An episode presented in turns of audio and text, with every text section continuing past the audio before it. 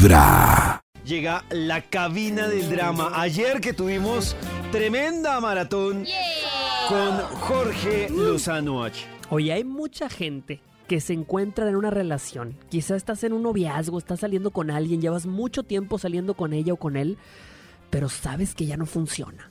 Ya algo te dice, dices, ¿ya para qué le invierto a este terrenito si sé que lo voy a vender? De esos que están juntos ya más por costumbre que por amor.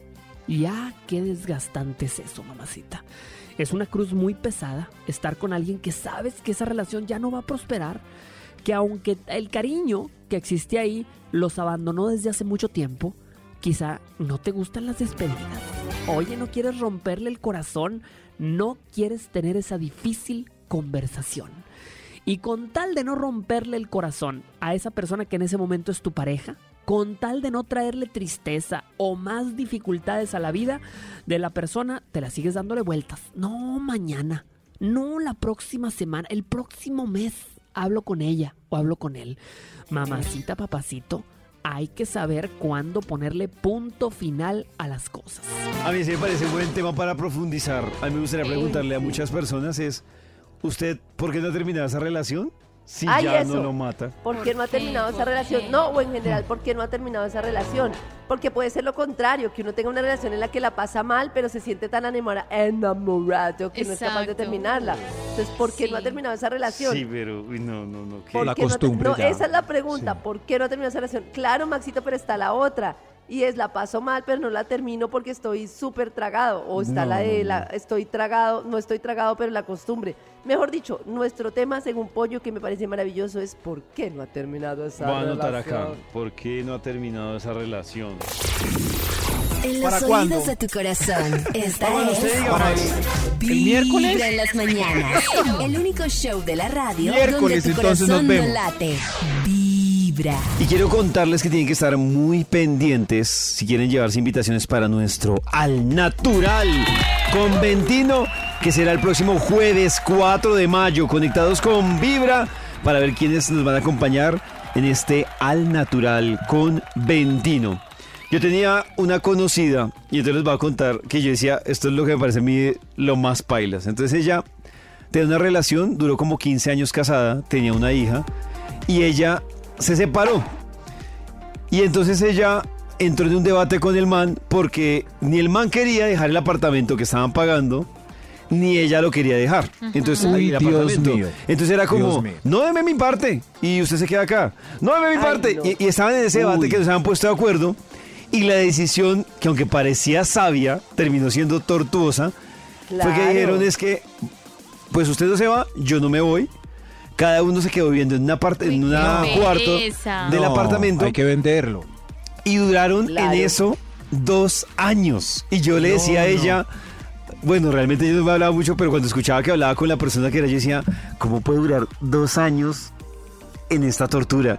Y yo digo, esas separaciones o esos divorcios por partes, a mí me parece que son el peor negocio. O sea, una vaina Sí, pero que ¿qué no hace uno? Yo conocí una pareja parecida a David, que llevaban también casi un año ahí, ya en el proceso de separación, pero era porque realmente no tenían para dónde irse.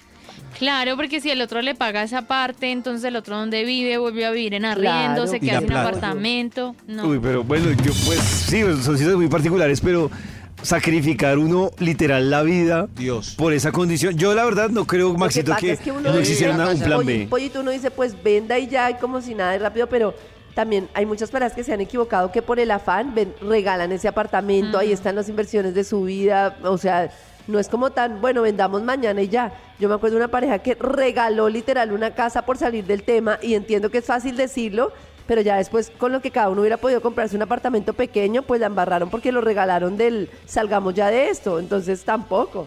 No, pues que se parece un poco.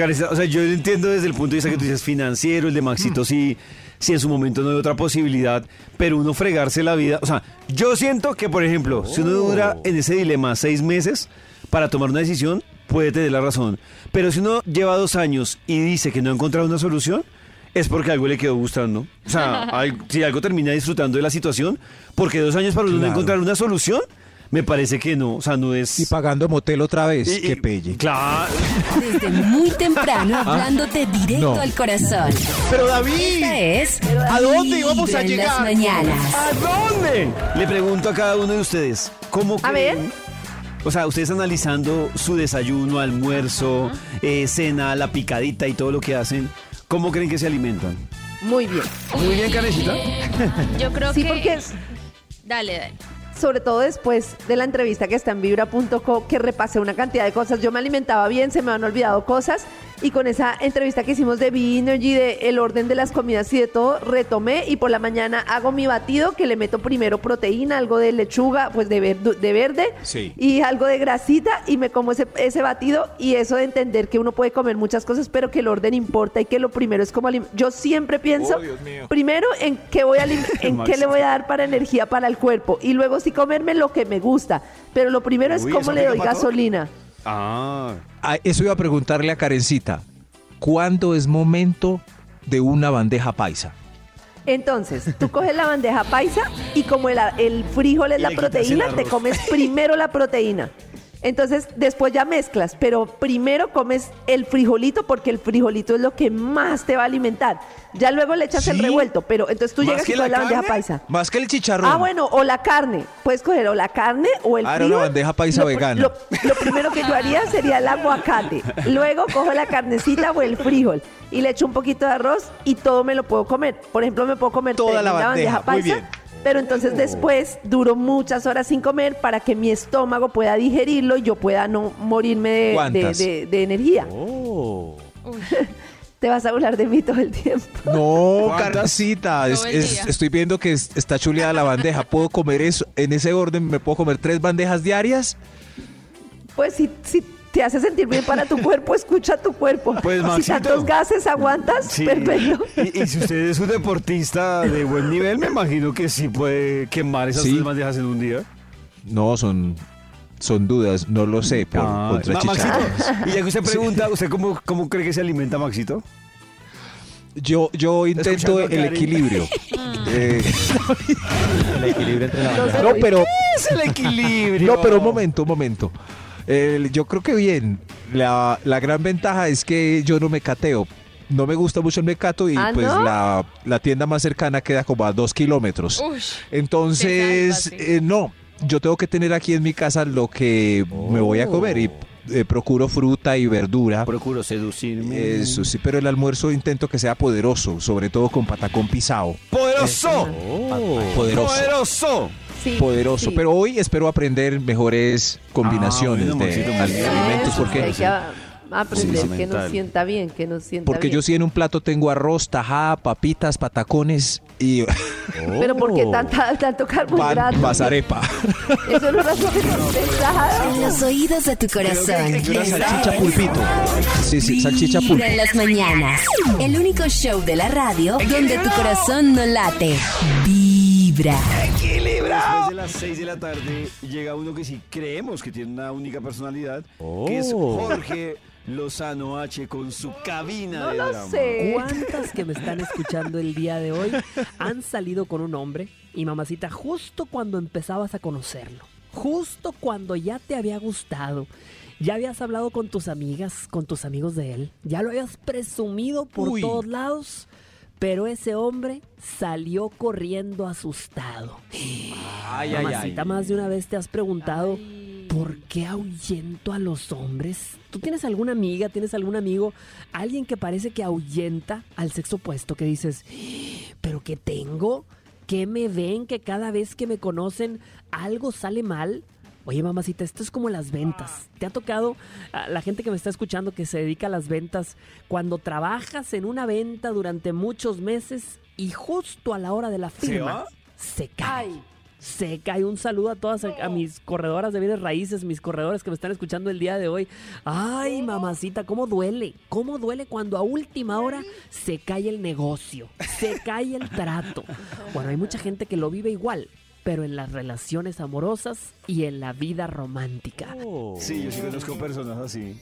A mí, a mí Hombres me caen por ¿Sí? ir muy rápido, sí, claro. ¿Se te cae el business? Y por ¿Por ser muy Sí. tierna, melosa también se me cae Ah, pero no es por azar, sino por ser muy... Sí, porque pues he dado con hombres que son más fríos, entonces, ah, elijo mal. Se Pero es que muy rápido, muy melosa, no, no, no Pero es si como yo me llego a encontrar a alguien que sea como yo, pues vamos a ser compatibles y a fluir. es que claro. no- Pero no deberías sacar No esa ternura nata cuando llegues a esa conclusión que el otro también es todo No, empalagoso, entonces harto. no sería yo.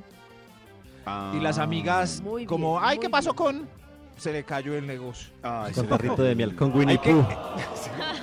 Pero ¿en qué momento avisa uno de una ¿Ustedes- relación para no ustedes quedar se les mal? cae el negocio? ¿Ustedes no se les cae el negocio? Todos así callados. Pues, no, no, pues, sí, pues creo que no ha sido tan marcado como Nata o tan identificado. Sí, sí. Si a uno se le ha caído el negocio. Sí, sí, es Ajá. pero uno empezar a hablar con los amigos de que está saliendo con alguien y así, eh, como en, en la segunda cita, es, es mejor esperar. Uy, sí, claro. Yo sí Como Agüero. Maxito. Yo sí. Sí. creo que, que uno ponerse a hablar antes Claro. de tiempo. Sí, da, Con porque, la mamá. Porque además va a ser incómodo porque le va a decir, Sí, oiga, sí, ¿y qué hubo sí. con la que usted nos contó que? Y uno, Pero es que debería asumirse que uno Claro. sale y pues hasta que dure, pero que es poqui pues que puede ser solo dos salidas. Pero o yo en pueden salir muchas, uno nunca sabe. No sé cómo lo percibe Karencita o Nata, pero eso sí le juega muy mal, sobre todo a los manes, porque un man sí saca pecho diciendo, estoy saliendo con, estoy saliendo con. Sí, sí, Y, sí, y- sí, y cuando sí. uno le pregunta, oiga, ¿qué dice? Como, no, no, no, no, no, no, era un No rato. funcionó. No, nada, hermano. No era conmigo, era, estaba mirando al de Oídos a atrás. tu corazón. Esta es Vibra en las mañanas. El único show de la radio donde tu corazón no late. Vibra. Yo hasta que no le digo que la amo, no cuento nada. Así ¿De verdad? No. Uy. así somos, usted dice te Silencio, amo como por a los favor. tres años. así somos los románticos. Pero, pero a los amigos sí, hasta que pasa la prueba de amor. No, a los Por amigos. favor. A través de Vibra 1049 FM. En vibra.com. Y en los oídos de tu corazón, esta es Vibra en las mañanas.